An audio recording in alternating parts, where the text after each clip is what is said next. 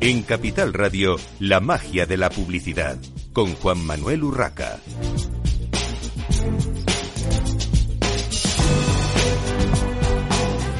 Buenos días y bienvenidos un viernes más a la magia de la publicidad en Capital Radio. Les habla Juan Manuel Urraca. Hoy en realidad no es un viernes más porque empezamos este curso, eh, este primer programa en directo de, de, septiembre y lo hacemos con una invitada de excepción. Tenemos eh, recién llegada de París a Beatriz Arce, directora para España de Pixpay. Bienvenida, Beatriz. Muchas gracias. Bueno, Beatriz, lo primero, cuéntanos qué es PixPay, dónde nace y, y, y, dónde estáis operando, en qué país estáis operando en claro, estos momentos. Eh, PixPay eh, lo que propone es una tarjeta de prepago para niños y adolescentes a partir de 10 años y esta tarjeta lleva asociada dos aplicaciones, una para los niños y otra para los padres. Eh, PixPay surge porque eh, observamos que a día de hoy las familias, eh, la gran mayoría, sigue dando dinero en efectivo a sus hijos, eh, mientras que esta práctica a día de hoy ya no se adapta realmente a las necesidades que tienen los niños y adolescentes, que consumen de una manera online. Eh, y por otro lado, no es práctica ni segura para los padres, porque al final eh, tú cuando das dinero a tu hijo, eh, si se lo das en efectivo, no tienes eh, ni la menor idea en qué lo está, dónde lo está gastando. Y no es práctico porque la realidad es que la mayoría de padres a día de hoy eh, tampoco llevan dinero en efectivo encima. Entonces, por esta razón decidimos lanzar PixPay. Nos lanzamos en Francia en el año 2019 y aterrizamos en España hace apenas unos meses y próximamente estaremos presentes en otros, en otros mercados europeos. Bueno, ¿y qué diferencia hay? Porque nos hablas de algo eh, que, bueno, todo el tema de, de, bancario parece siempre que es para, para adultos, no para los más eh, pequeños de la casa, digamos. Eh, ¿Qué diferencia hay entre este servicio que ofrecéis y una tarjeta bancaria tradicional, digamos? A día de hoy eh, creemos que la mayoría de bancos tradicionales eh, lo que han hecho es proponer eh, una, las tarjetas bancarias y los servicios bancarios que ya tenían a los niños y adolescentes, mientras que la realidad es que las finanzas de un, de un niño no tienen nada que ver con las finanzas de un adulto. Cosas tan básicas como pueden ser, por ejemplo, pues pagar con tarjeta, acordarse de cuál es nuestro código PIN, pues para un niño son momentos bastante importantes Por esta razón, desde PixPay eh, hemos diseñado PixPay de una manera que esté creado y diseñado para las necesidades que tienen los niños adolescentes y también para las necesidades que tienen los padres. En PixPay, por ejemplo, un niño puede elegir el color de su tarjeta, puede elegir el código PIN, puede ver el código PIN en la aplicación si se le ha olvidado, eh, va a recibir una notificación de cada gasto en tiempo real y todo va a ser siempre en tiempo real, siempre va a saber lo que está gastando. Mientras que los padres van a poder hacer cosas que no pueden hacer con una tarjeta al tradicional. Por ejemplo, eh, van a poder enviar dinero a sus hijos de manera instantánea siempre que lo necesiten, eh, van a poder eh, recibir una notificación eh, después de cada gasto de manera instantánea también y van a poder ver un detalle de la transacción, es decir, van a poder ver concretamente dónde ha gastado su hijo su dinero, ¿no? Al final lo que proponemos es una herramienta, no solo una tarjeta como pueden proponer un banco tradicional, sino una herramienta que permita a las familias enseñar a sus hijos a gestionar mejor su dinero y ahorrar. Y en principio, ¿cuál es el, el target de, los servicios? Porque hablamos de los niños, pero no sé eh, exactamente, digamos, a quién os dirigís, eh, cómo y dónde captáis vuestros clientes. Claro, nosotros al final nos dirigimos a todas las familias que tienen niños e hijos a partir de 10 años. Entonces, eh, sobre todo lo que intentamos es eh, convencer a esos padres eh, de la utilidad de nuestro servicio. a día de hoy, la verdad es que la, las, la, lo, los canales que mejor nos funcionan, mejor nos funcionan son Facebook e Instagram. Es ahí donde vamos a, a hacer publicidad y a intentar convencer a los padres de la utilidad de nuestro servicio. ¿Y lo hacéis, digamos, a todo tipo de familias o tenéis un target concreto eh, por, eh, no sé, se me ocurre ahora en el inicio de, de curso, hay, por ejemplo, eh, muchos eh, adolescentes que se han ido a otros países a hacer su primero de bachiller o cuarto de la ESO o lo que, uh -huh. o lo que sea eh, y evidentemente necesitan eh, pues eh, una tarjeta que, que les permita adquirir o adquirir cosas o pagar servicios. La verdad es que PixPay no está, eh, está diseñado y dedicado y la, realidad es que lo que vemos es que nuestros clientes son todo tipo de familias eh, que viven no solo en grandes ciudades sino también en pequeñas ciudades y que tienen un, un nivel socioeconómico, por decirlo, más alto y más bajo. ¿Por qué? Porque al final las necesidades que tienen los padres, eh, sean de donde sean, e incluso lo que vemos también en, otros, en otras partes de Europa, es que son las mismas. Es decir, un padre lo que quiere es tener una herramienta que le enseñe a, a un padre está preocupado por el futuro de su hijo y quiere que su hijo sepa gestionar su dinero. Entonces, por esta razón, eh, realmente tenemos todo tipo de clientes. Es verdad que hay ciertos momentos del año, como por ejemplo ahora, eh, la vuelta al cole, que es un momento en el que pues los padres suelen decir, bueno, pues este año, por ejemplo, ¿no? Empiezas X curso escolar, eh, pues voy a confiar en ti, te voy a dar las llaves de casa, te voy a comprar un móvil y encima te voy a, a proporcionar una tarjeta. Hay momentos claves del año. para nosotros hay tres momentos eh, particulares que son la vuelta al cole, Navidad, porque digamos que muchos padres deciden eh, regalar la tarjeta a sus hijos eh, cuando llegan las fiestas navideñas y, el final de curso, sobre todo por lo que tú comentabas, ¿no? para los padres es importante cuando sus hijos se van, ya se vayan de campamento o al pueblo o, a otro país, tener una tarjeta que les permita tener un control. Bueno, y ¿Por qué lanzar una tarjeta y app para niños exactamente? ¿Por qué no para todo tipo de, usuarios que la puede utilizar también un, adulto? ¿Y, qué fue, una curiosidad, qué fue primero, la app o la tarjeta? Eh, fueron juntas eh, principalmente porque vimos que había una necesidad. Es decir, si, hemos decidido lanzar un servicio y una tarjeta mm, dedicado para niños y adolescentes, es porque vemos que eh, a día de hoy las familias necesitan este servicio, ¿no? Eh, lo que vemos es que eh, 8 de cada 10 familias considera que hay carencias educativas en, lo que se en lo que se refiere a la educación financiera. por esta razón decidimos lanzar PixPay, ¿no? Al final lo que queremos es proponer a las familias una herramienta que les permita enseñar a sus hijos a gestionar mejor su dinero, a ahorrar y, que les permita darles una, una independencia eh, financiera, pero sin dejar de perder el control en qué es lo que hacen. Bueno, y para vosotros, eh, ¿cuál es la importancia, qué importancia le dais a la marca? Porque eh, evidentemente, Beatriz, todavía PixPay no es conocido en el en el mercado. Preparando un poco la entrevista, pues eh, lo típico, intentando indagar un poquito. Eh, creo que todavía tenéis que hacer branding porque eh, el servicio ya está en marcha, pero como marca mm, creo que todavía le queda mucho mucho recorrido. ¿Qué estáis haciendo en este sentido y qué importancia le dais a la marca? para nosotros la marca es fundamental. es verdad que en Francia ya tenemos un, un, nivel de notoriedad bastante importante porque mm, llevamos más tiempo, nos ha dado también tiempo de pues, lanzar campañas de televisión, por ejemplo, cosas que en España todavía nos queda para hacer, pero para nosotros la marca es fundamental porque y además tenemos un reto doble que es por un lado eh, ser una marca atractiva para los adolescentes, es decir, que ellos quieran tener esa tarjeta, que la verdad es que esto es una tarea bastante fácil porque si tú le dices a un niño de 15 años que es una tarjeta, la realidad es que el 99% por lo que vemos dice que sí, pero por el otro lado tenemos eh, el reto de eh, convencer a los padres y hacerles ver que somos una marca segura, de confianza y en la que y en la que pueden confiar.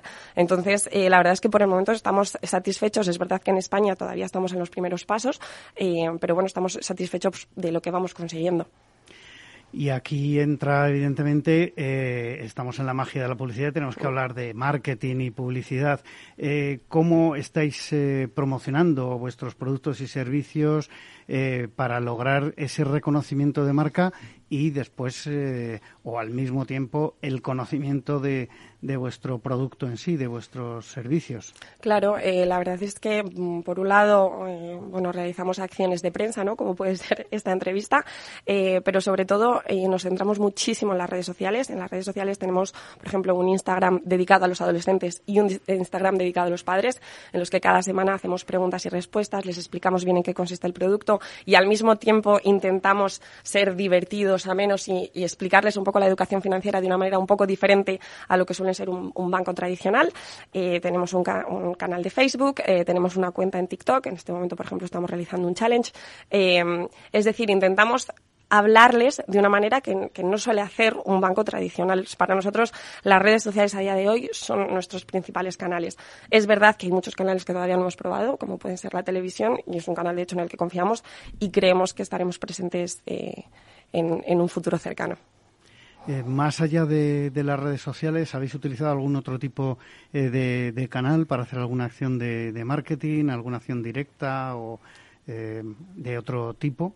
La verdad es que trabajamos mucho nuestro SEO. Eh, para nosotros el, el, estar bien posicionados, evidentemente, es esencial. Eh, es verdad que hemos, eh, en Francia concretamente ya, hemos empezado a hacer acciones en los colegios, es decir, eh, pues a veces vamos a los colegios y hablamos con los niños, con los profesores, les explicamos bien de qué va nuestro producto, pero en España todavía hay muchas cosas que, que, que nos quedan por hacer.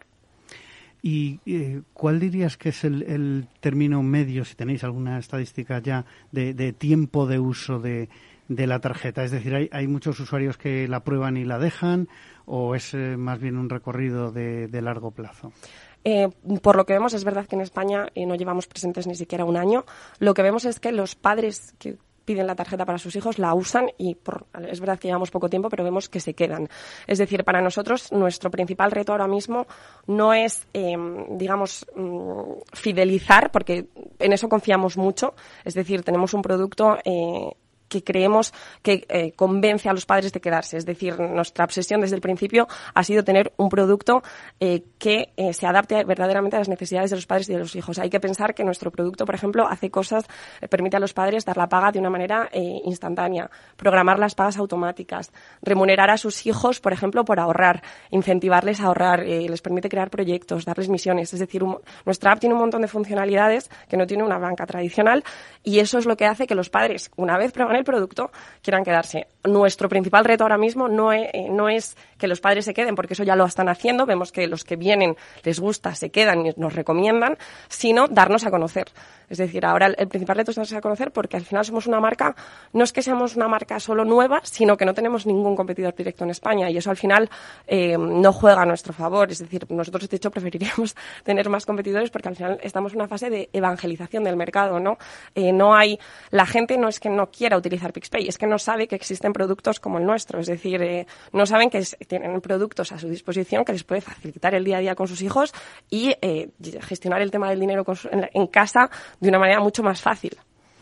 En cuanto a la tarjeta en sí, eh, evidentemente tienen que dar de alta los, padres, el, eh, es un producto financiero al fin y al cabo. ¿Funciona, digamos, de una forma independiente a cualquier tipo de entidad financiera, tipo Visa, por ejemplo? ¿Se puede trabajar con cualquier banco? Eh, ¿cómo, ¿cómo, funciona esto? Sí, la tarjeta eh, es una tarjeta física, es una tarjeta de prepago y es una tarjeta Mastercard. Eh, es una tarjeta física que funciona como la de un adulto, es decir, puedes utilizarla en todas partes o puedes pa pagar con ella online, sin contacto, en el extranjero. La puedes añadir también eh, a Google Pay o Apple Pay para pagar directamente con el teléfono. Pero la principal diferencia respecto a un, un banco tradicional es que en PixPay son, van a ser los padres los que van a tener la última palabra siempre sobre todo lo que sus hijos pueden o no pueden hacer con la tarjeta. Es decir, tú como padre vas a poder decidir eh, qué límites de pago tiene tu hijo con esa tarjeta, por ejemplo, de una manera semanal o mensual. Eh, puedes decidir si puede sacar dinero del cajero o no. Vas a poder decidir si eh, puede pagar sin contacto o no. E incluso vas a poder bloquear comercios o tipos de comercios. El objetivo eh, desde PixPay, no, lo que les proponemos a los padres, no es controlar, sino enseñar a sus hijos y poder darles eh, independencia económica de manera gradual. Es decir, tú la primera vez que das a tu dinero a tu hijo con una tarjeta, no te quedas tranquilo porque dices, a ver qué va a hacer.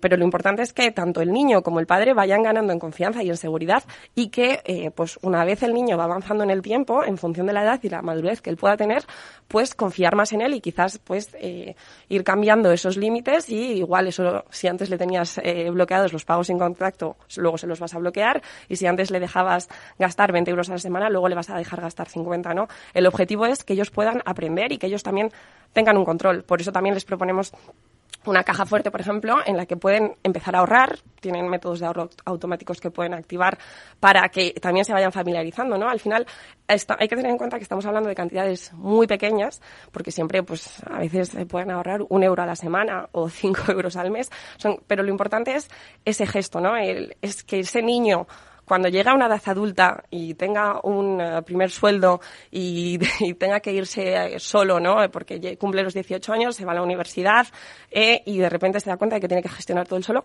que sepa hacerlo. Y la realidad es que a día de hoy eh, hay una gran mayoría de la población que, que, confiesa no tener ni, no saber cómo gestionar sus finanzas, ¿no? Y pues no llego a final de mes, pero es que no sé cómo hacer. La idea es que eso mm, deje de pasar.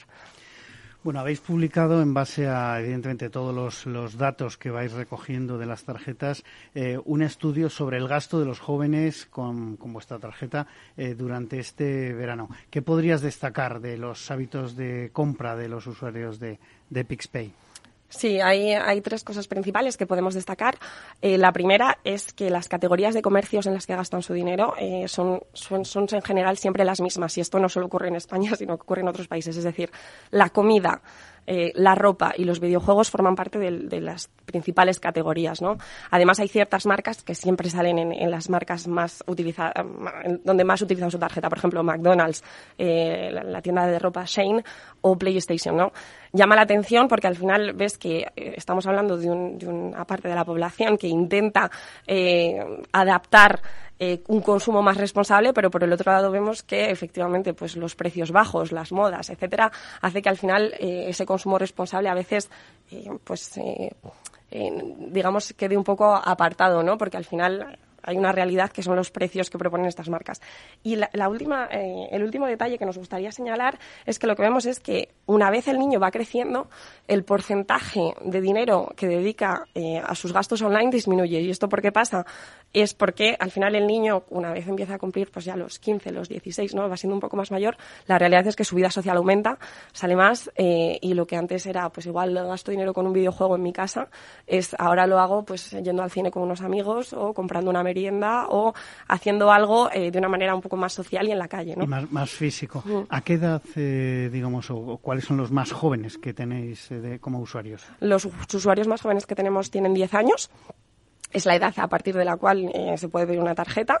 Eh, es verdad que mucha gente nos dice, pero estáis locos, ¿cómo puede ser? Insistimos mucho en el a partir de 10 años, es decir, al final es cada padre y cada madre el que va a decidir cuál es el mejor momento para dar una tarjeta a sus hijos. Nosotros tenemos padres que nos escriben, que nos dicen, quiero pedir una tarjeta a mi hijo, pero tiene 8 años. Y, les tenemos que decir, espérate. Pero es verdad que la media de edad que tenemos a día de hoy de, usuarios es de 14 años. ¿Y el gasto medio mensual? El gasto medio depende, eh, depende de la edad del niño.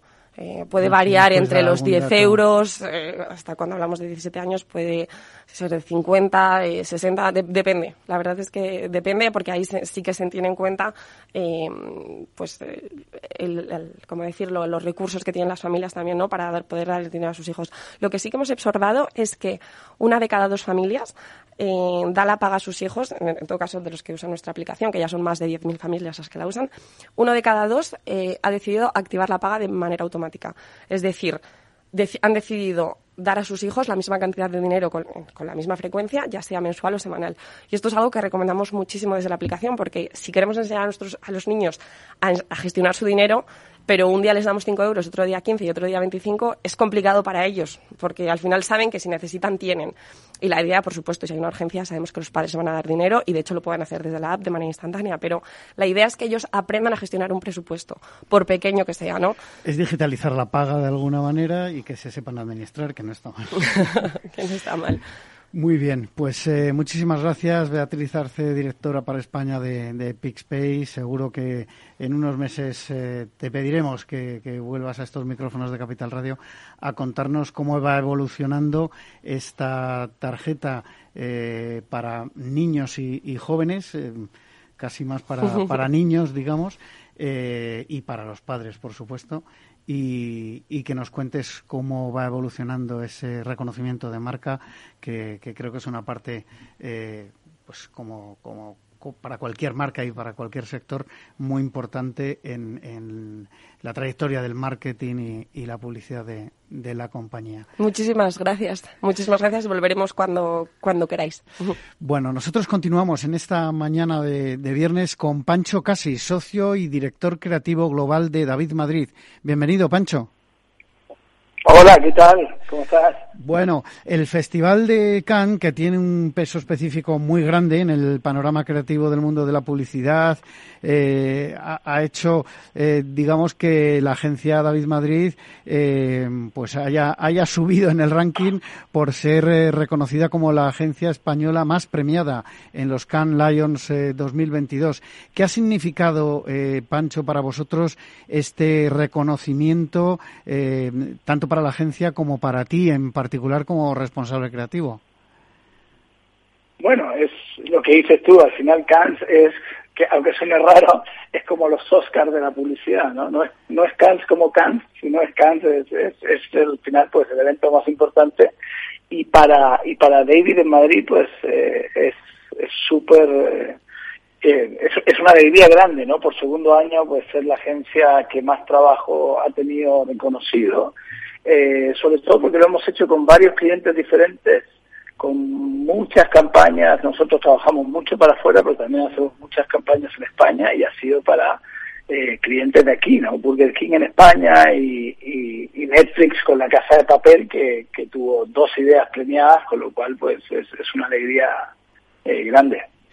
Bueno, eh, Pancho, además de estos reconocimientos en Cannes, sois una de las pocas agencias que han eh, creado spot, que han creado anuncios emitidos en la Super Bowl, Super Bowl, que es el espacio publicitario más eh, cotizado del mundo en estos momentos. ¿Qué significa estar en los televisores de un país de más de 300 millones de personas con, vuestros spots y cómo ha sido vuestra trayectoria en este evento? Bueno, nosotros, claro, el, el, Super Bowl al final es, es casi como eh, el, el, sueño de cualquier publicitario y, y, tuvimos la suerte hace dos años de, de hacer una campaña para Turkish Airlines eh, desde Madrid, que fue una campaña más maravillosa porque llevamos a, cuatro americanos que nunca habían salido de, de su ciudad, de hecho ni siquiera de Estados Unidos, no habían salido nunca ni de su ciudad, algunos dos de ellos no tenían pasaporte y los llevamos a dar una vuelta al mundo, los llevamos a, a Jordania, los llevamos a Asia, los llevamos a Islandia, los llevamos a Europa, los llevamos a tal, para, eh, para decirle un poco a la gente, darle el mensaje de que el mundo es mucho más grande que los Estados Unidos, ¿no? Y fue una campaña que, que tuvo eh, mucha repercusión y nos abrió la puerta para dos años después, pues volver al Super Bowl esta vez con una marca española, eh, la, eh, la, marca es Volvox, la de cargadores de, coches eléctricos, una, una, uno de nuestros unicornios, ¿no? que tenemos algunos unicornios en España, pues Volvox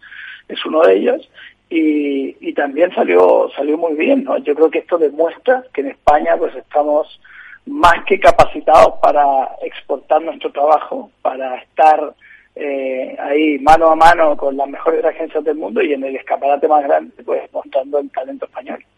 ¿Tenéis en previsión algún, eh, algún spot eh, nuevo o, que ya esté en marcha que vaya a ser emitido de nuevo en la Super Bowl?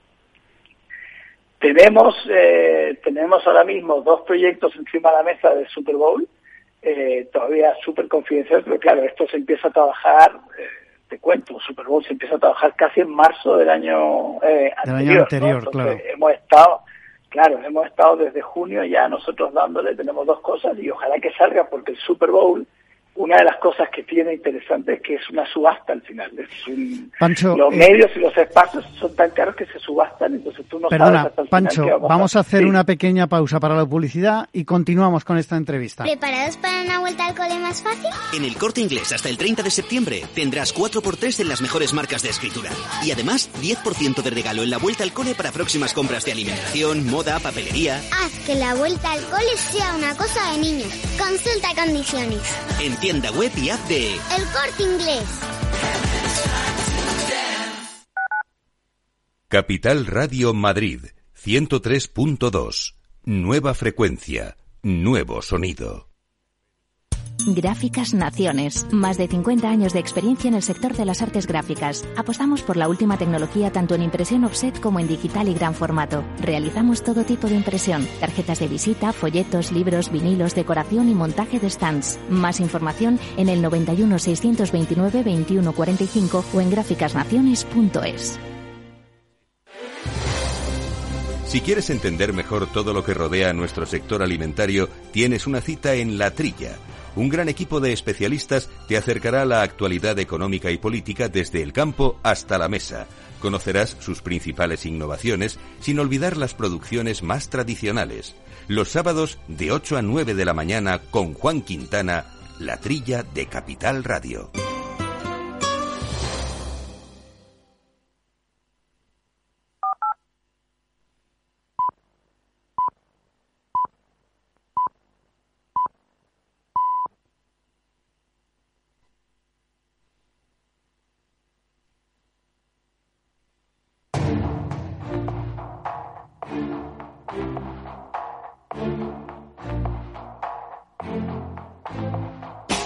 En Capital Radio, la magia de la publicidad, con Juan Manuel Urraca. Seguimos en esta mañana de viernes en la magia de la publicidad en Capital Radio, hablando con Pancho Casi, socio y director creativo global de eh, la agencia Madrid.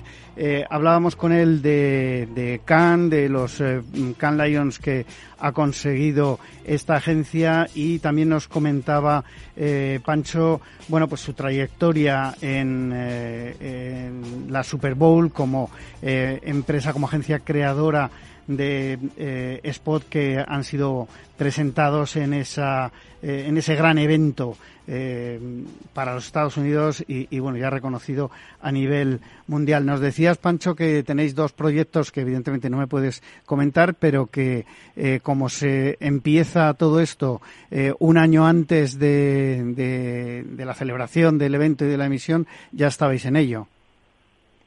Sí, sí, ya estamos en ello y lo que te contaba es que, claro, al final este es, un es un tipo de proyecto súper especial con sus características específicas. Tú sabes lo que, la millonada, Juanma, que cuesta esto, ¿no? Eh, solo solo comprar el espacio publicitario ya son varios varios varios millones de, de, dólares. Entonces claro la gente se planifica con mucho tiempo. En nuestro caso pues muchas veces nos toca ir a, a, research no con esto y, ver que y, tener mucho tiempo para hacer algunos cambios no y lo que te decía que también es interesante es que es que los espacios publicitarios casi que se rematan. Entonces pues tienes eh, a veces crees que vas a salir en un minuto sabes en otro y terminas comprando entonces pues tenemos dos ahí en en, la mesa y ojalá que salgan adelante. Bueno, eh, Pancho, hemos hablado mucho de, vuestros éxitos, pero cuéntame eh, brevemente qué es David, cuándo se fundó, en qué países, eh, en qué países estáis y, bueno, cómo estáis funcionando ahora mismo. Sí, David es una gente que se funda, pues, hace 10 años, estamos celebrando nuestro décimo aniversario este año. Se funda a partir de una célula de trabajo que había en Ogilvy, que en su minuto hizo una campaña muy famosa en el mundo de la publicidad, que es la campaña de, de Real Beauty Sketches, que era esta campaña donde le pedían a un artista del FDI que dibujase a, a las mujeres como ellas se veían, ¿no? Eh, y, y, bueno, había una diferencia entre cómo ellas se veían y cómo la demás gente lo veía, fue una campaña que fue un exitazo y fue una campaña donde se trabajó de una manera muy diferente con el cliente incluso, que eran equipos más pequeños, pues todo el mundo muy senior, y de esa experiencia, pues eh, este equipo, que es uno de ellos es mi socio, Fernando Musa, pues decidió fundar una agencia que se llama David, en honor a David Ogilvy, que es el fundador de Ogilvy, eh, que es una de las mayores agencias del mundo, y dijeron, vamos a fundar esta agencia más pequeñita, más boutique, para poder replicar esta maravillosa experiencia que hemos tenido con, con DAV, eh, con otras marcas, ¿no? Y nace así en, en, en, en, Sao Paulo, luego en Buenos Aires, luego abrimos Miami porque cogemos la, la cuenta global y sobre todo la cuenta de Estados Unidos eh, de Burger King.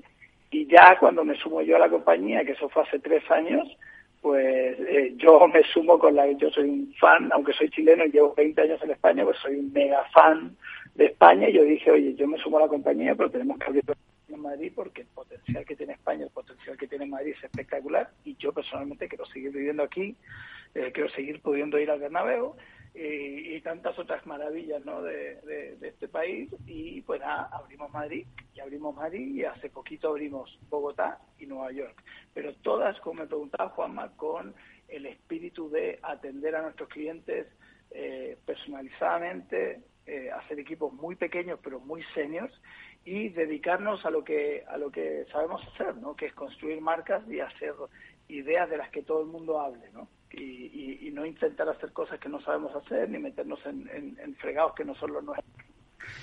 Bueno, eh, Pancho, mm, no, no nos dejes porque vamos a, seguir hablando contigo, pero voy a eh, dar la bienvenida también a eh, Javier Kravik, fundador y Chief Visionary Officer de Nawayan, una compañía centrada en, en, digamos, la búsqueda de talento a través de la gamificación y que, bueno, pues yo creo que eh, todo lo que son habilidades digitales y búsqueda de talento joven eh, también tiene una relación muy directa con el mundo, con el mundo creativo. Eh, bienvenido, Javi o Javier, ¿cómo quieres que te llame? Como tú quieras. Muchísimas gracias, Juan Manuel. Muchas gracias por invitarme a tu programa. Bueno, os pregunto a los dos, a, Pancho y a, y a Javier, ¿cómo está el mundo del talento en las agencias creativas en estos momentos en, en España, en el sector de la publicidad en general? Eh, porque parece que, falta talento.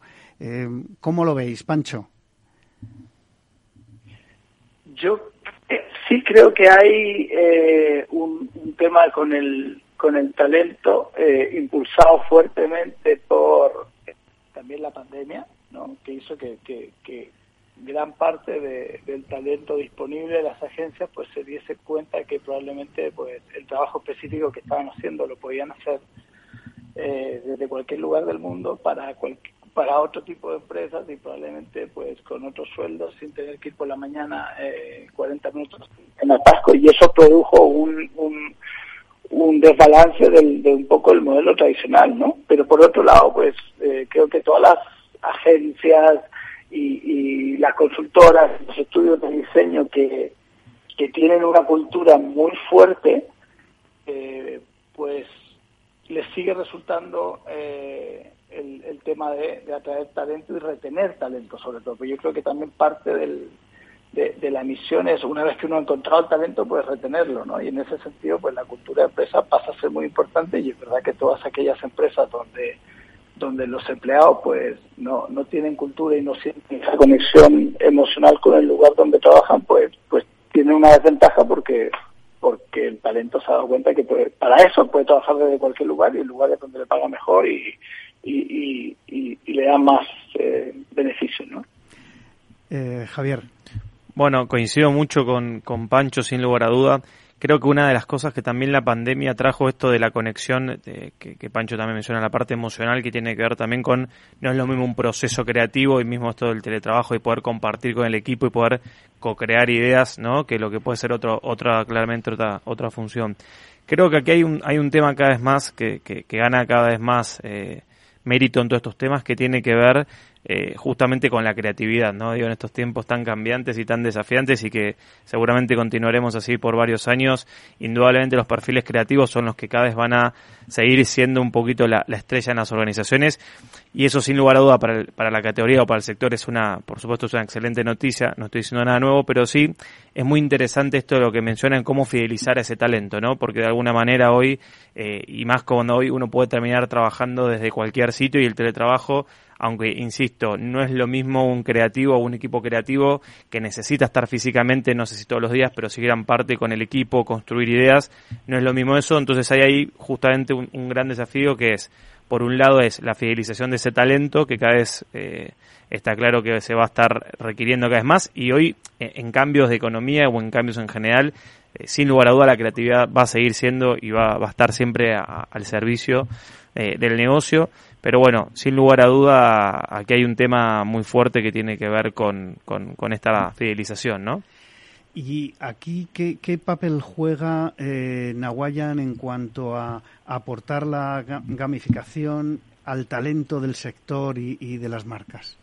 Bueno, es una excelente pregunta. A ver, hoy, hoy en general, no solamente en el talento creativo, sino en el talento general, hoy es, es, es fundamental poder evaluar el talento del presente y el futuro con herramientas del presente y del futuro, ¿no? Y hay muchos, eh, muchas herramientas que son muy interesantes, muy poderosas, que evalúan personas, pero bueno, son, ya tienen sus años, entonces es cómo poder evaluar una persona, digamos, del presente con herramientas del pasado, ahí hay una inconsistencia, por lo cual Nawayam, en definitiva, es justamente un videojuego que lo que hace en 15 minutos también, porque lo que tratamos siempre es de que la persona eh, invierta la menor cantidad de tiempo posible en esto, por lo cual hay test de una hora dos horas, y, y realmente hoy poder hacerlo en 15 minutos es realmente magia como, como el nombre de, tu programa eh, y a través de una gamificación donde tú puedas ser evaluado de una manera más lúdica, más divertida y que eso lógicamente sea siendo tú mismo. Entonces, de alguna manera que hoy pueda ser evaluado de esta forma, hace que el talento que cuando tú como organización contratas, sepas que lo evaluaste en su estado natural, porque muchas veces uno termina haciendo un test que eh, siempre el miedo de recursos humanos es que se esté forzando el resultado o que uno esté tratando de, bueno, siempre hay un poco de, de, bueno, de, inseguridades a veces sobre, sobre esos resultados. Aquí en este caso, al hacerlo a través de una gamificación, le da garantías de alguna manera a la organización que está tanto evaluando ese, ese talento, por un lado, para lo que es evaluación interna, evaluar a todo su equipo, o en lo que es atracción de talento, hacerlo de una manera más lúdica, más divertida y que también, ¿no? Y hoy trabajamos desde Nawayam, eh, que estamos trabajando en, 16 países con diferentes compañías. De hecho, Pancho mencionaba algunas de las que estamos trabajando nosotros, de, que, tienen muchos creativos. Eh, y la realidad es que mismo para lo que es la fidelización o atracción de talento, no lo mismo que tú puedas llevar a esa persona a un proceso que tenga que ver con gaming, justamente con salvar al mundo, como propone Nawayam, en una aventura muy disruptiva, a hacerlo, digamos, con un test de capaz de dos horas. Entonces, creo que hoy el talento eh, no solamente hay que fidelizarlo, sino que también hay que captarlo de una manera diferente, porque hoy las cosas van cambiando y, bueno, indudablemente también para las organizaciones poder invertir y evaluar el talento. Brevemente, ¿a quién va dirigido Nahuayán? A todo tipo, en realidad a todos los tipos de organizaciones. Hoy tenemos eh, compañías eh, multinacionales eh, enormes y tenemos una pequeña pyme que en definitiva capaz quiere evaluar a dos personas o cinco, por lo cual no todos tienen que ser, digamos, el, el Iberdrola de la vida o el McDonald's de la vida o el Bimbo de la vida, sino que hay pequeñas pymes también que quieren evaluar a, su talento o que quieren contratar talento nuevo y no necesariamente tiene que eh, pensar que la gamificación es para las grandes corporaciones, sino que hoy Nawayam lo que logró también es democratizar un poco esos procesos y que cualquier organización eh, pueda utilizar una herramienta como la nuestra. Eh, Pancho, para terminar con este tema, ¿dónde buscáis vosotros vuestro talento para una agencia creativa como es David? Nosotros también, o sea, yo creo que todas estas herramientas están genial. Nosotros en particular, al ser una agencia, como te contaba, tan pequeñita y casi que hecha a medida, ¿no? O sea, nosotros no, no, nos parecemos más a un sastre que a, a otra cosa, ¿no? El momento de armar equipos, pues solemos eh, ir directamente por, por recomendaciones. Nosotros al final pues somos somos poquitos, entonces no, necesitamos un gran volumen de, de, recruitment eh, y, y gracias a Dios pues hasta el momento pues el, el, el retention que tenemos a la retención de talento es súper alta, o sea la rotación es mínima, entonces por eso que al final pues lo hacemos muy eh, muy a mano todo y muy basados en recomendaciones. Yo creo que el, el, boca oreja, pues en, nuestro caso sigue siendo una de las de las principales razones ¿no? por las cuales eh, contratamos a, gente. Sí, al final todavía, como suelo decir yo, por muchos eh, ordenadores que nos rodeen, el factor humano sigue siendo importante también. Se pueden utilizar muchas herramientas, pero la, la, percepción humana sigue siendo importante y el, y el, tener a la persona delante muchas veces, ¿no? Y, mirarle a los ojos. Eh, Pancho, Pancho Casi, socio y director creativo de David Madrid, eh, muchísimas gracias por haber estado en esta mañana de viernes con nosotros. Eh, Muchas gracias. Javier, eh, última pregunta para ti. si tuvieses que definir de alguna manera tu, tu, empresa, Nahuayan, ¿Cómo lo definirías eh, de cara a pues, los oyentes que puedan decir, bueno, a mí para qué me vale esto? Está perfecto, está perfecto. Nawayam siempre se considera como una empresa tecnohumana, ¿no? De alguna manera, porque es como siempre la tecnología al servicio de las personas. Eh, y es un poco esto que tú mencionabas y yo coincido, Nahuayam en definitiva es un complemento a lo que es, por ejemplo, la parte humana o la parte presencial o la parte, digamos, eh, humana, por eso es un, es un, complemento sin lugar a duda. Eh, pero en definitiva, Nahuayam se define justamente como un videojuego que eh, justamente no eh, evalúa el talento de una manera más divertida, más lúdica, más inclusiva, porque también lo que hace Nawayam es evaluar a la persona justamente por sus habilidades, por sus soft skills, no por sus perfiles conductuales y no necesariamente eh, sabiendo género, sexo, el nivel socioeconómico, por lo cual hay un tema de inclusión y diversidad aquí, Juan Manuel, que es muy importante para hablar realmente a la persona como es. Entonces, en definitiva, Naboyam trabaja mucho en lo que tiene que ver de cómo evaluar y detectar al talento para que esté sentado en el lugar correcto.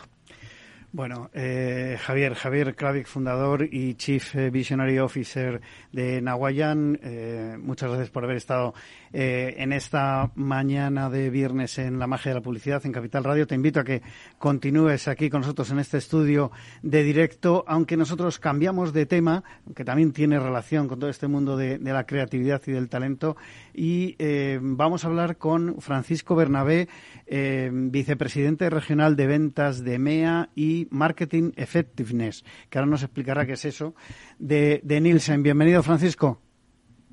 Hola, buenos días, Juan Manuel. Encantado de estar aquí con vosotros. Bueno, eh, ¿qué es el Marketing Effectiveness eh, que está en tu, en tu cargo, Francisco? en mi cargo. Marketing Effectiveness es básicamente el tratar de medir la eficacia de todo el marketing que hacemos, principalmente los medios y la publicidad, para saber realmente qué está funcionando y no está funcionando. Obviamente, como las empresas invierten muchísimo dinero, miles de millones, y como todo en esta vida hay que medirlo, hay que saber qué funciona y qué no. Y a eso nos dedicamos en mi departamento desde Nielsen. Ayudar a, las, a los anunciantes a entender qué funciona y qué no funciona dentro de sus planes de medios. Y dentro de ese ayudar a entender qué funciona y qué no funciona, habéis hecho, habéis elaborado un estudio en el que eh, se dice que, eh, bueno, los, por los resultados del estudio, el 50% de los planes de medios carece de una alta inversión y pone en peligro maximizar el ROI, el retorno de, de la inversión. Eh, cuéntanos, eh, Francisco, cómo habéis llegado a esta conclusión, evidentemente, cómo, cómo habéis desgranado los datos para, para llegar a esta conclusión y mm. eh, eh, con qué universo habéis hecho el, estudio, algún dato de, eh, de, de, cómo se ha hecho el estudio. Vale, este es un estudio que hacemos eh, básicamente anualmente. Este año lo que hemos hecho es estudiar o trabajar con Nielsen, por definición es la empresa que más modelos de marketing mix o medición de la media hace a nivel global, ¿vale? Con lo cual tenemos el producto de gran consumo, casi todas las empresas trabajan con nosotros, trabajamos sector de automoción, trabajamos con la banca, seguros, eh, telcos, todos los sectores. Y lo que hemos hecho es un análisis de todos los estudios que hemos hecho en los que para tratar de entender realmente qué es lo que funcionaba y qué no funcionaba. Y con este 50-50-50 que comentabas, lo que hemos visto básicamente es que en torno al 50% de los planes de medios que hemos analizado, un 50% de ellos básicamente estaban subinvirtiendo eh, y, no, y estaban subinvirtiendo con respecto al óptimo, al nivel óptimo de inversión que debieran tener para conseguir los máximos retornos. Y no solo eso, sino que estaban subinvirtiendo en torno a un 50%. Y si esto lo resolviesen, es decir, si, mejorasen la inversión, incrementasen sus inversiones en torno a un 50%, el ROI se incrementaría en torno al 50%. Es decir, de ahí viene el 50-50-50 que comentabas tú antes.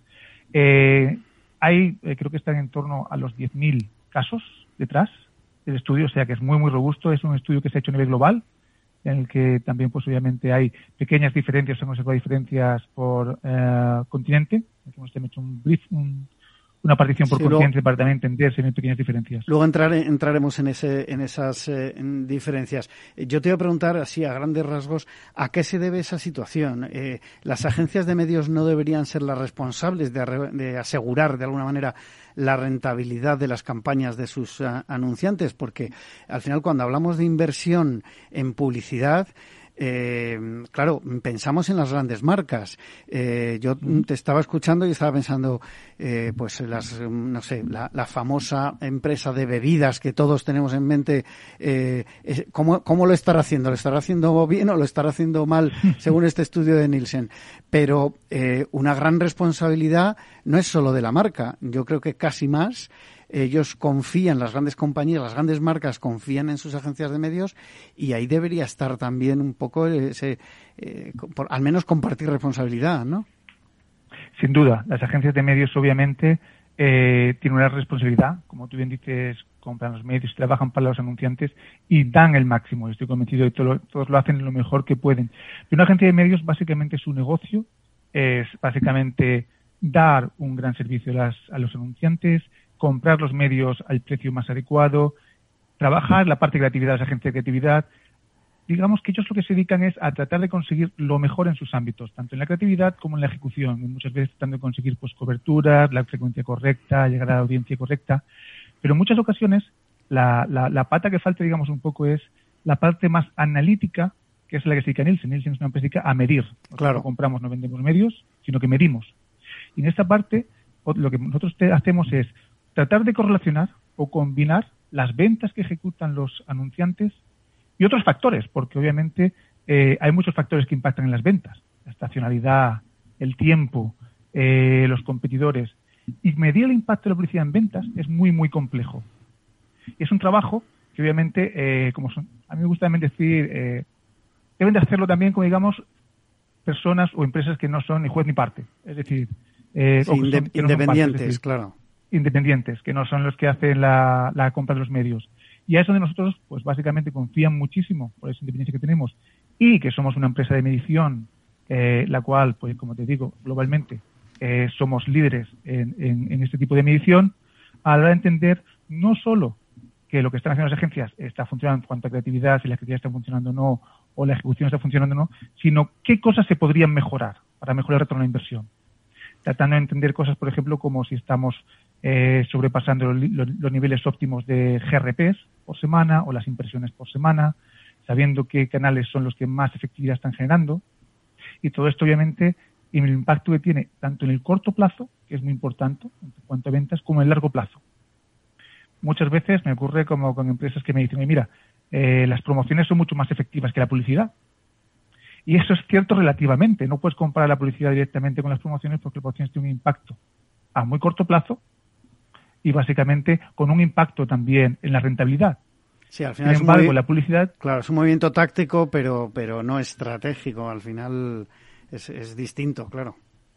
Exactamente. Con lo cual, muchas veces a los directores de marketing les cuesta también mucho eh, justificar en frente de sus CEOs. Básicamente que la publicidad es fundamental, y especialmente en épocas como las que vivimos, eh, situaciones de mucha inestabilidad, como las que hemos vivido pues, en la época de COVID, ahora con la guerra en Ucrania, en momentos de inflación ahora que estamos viviendo, que no recordábamos desde los años 80. Es decir, eh, cada día es más relevante el justificar ante los CEOs básicamente las inversiones que están haciendo. Eh, Francisco, en el informe eh, de rentabilidad global de Nielsen hacéis recomendaciones para los publicistas. Eh, para las agencias y para los editores también, para que aumenten el retorno de, la inversión. Eh, ¿qué, recomendaciones eh, podrías destacar brevemente, por favor? Pues básicamente lo primero es tener a los anunciantes una clara estrategia de medios.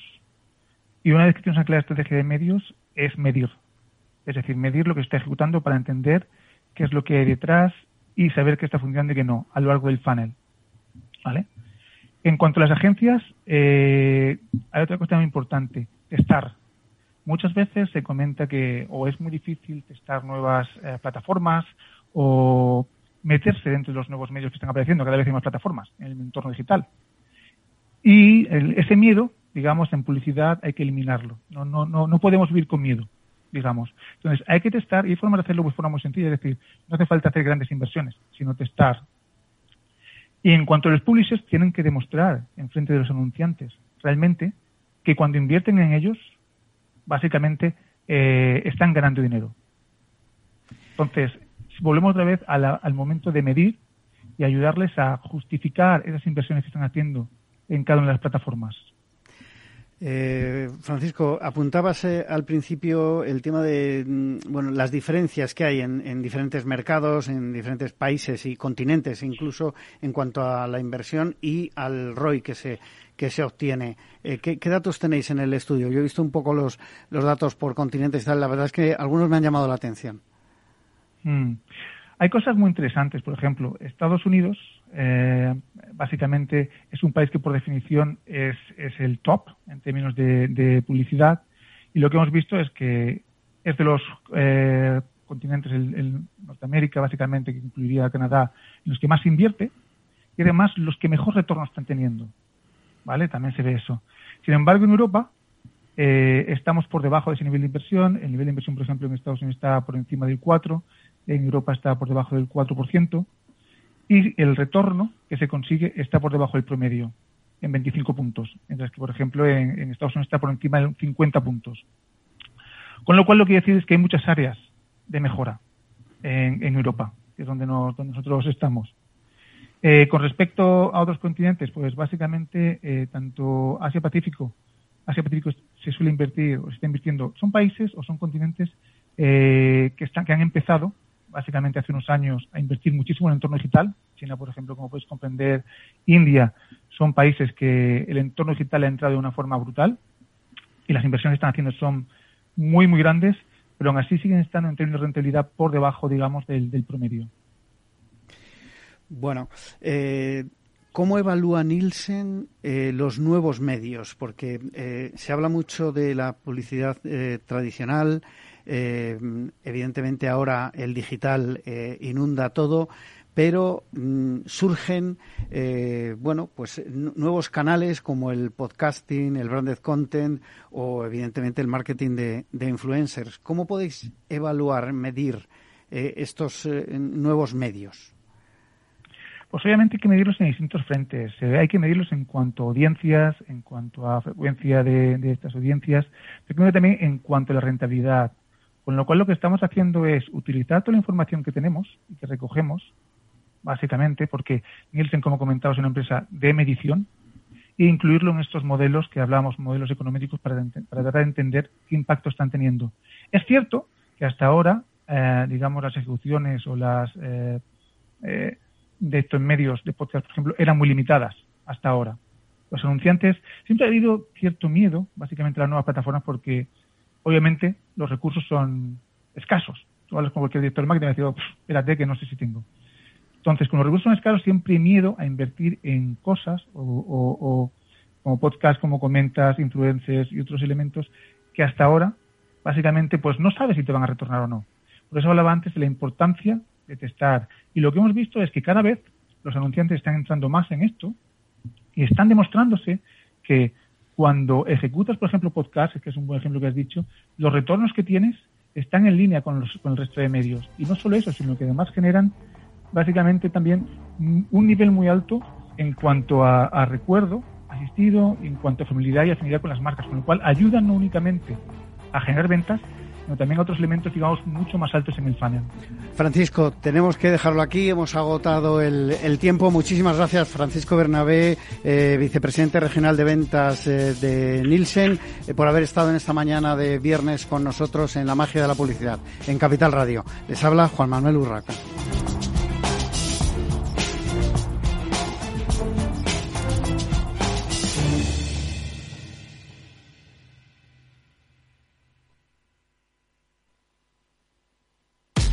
Después de la tormenta, viene otra.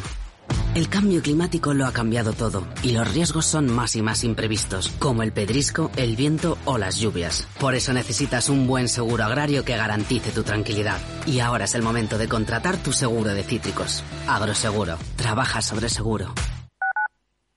Capital Radio Madrid, 103.2. Nueva frecuencia, nuevo sonido.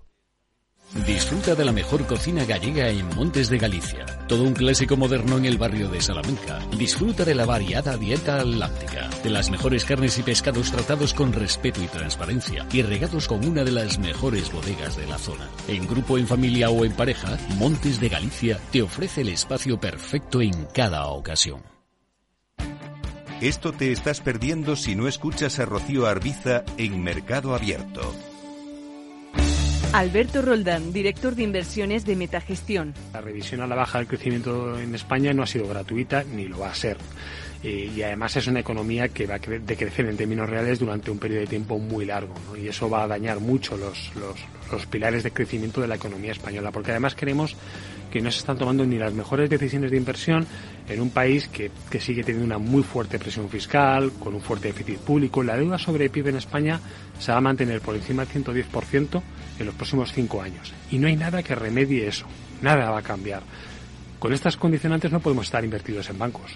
Es que somos muy contrarian a la gente que ahora defiende a capa y espada que los primeros 100 puntos básicos de subida en tipos de interés se lo llevan los bancos en vena. A mí es que me parece un discurso del yonki. Mercado Abierto con Rocío Arbiza.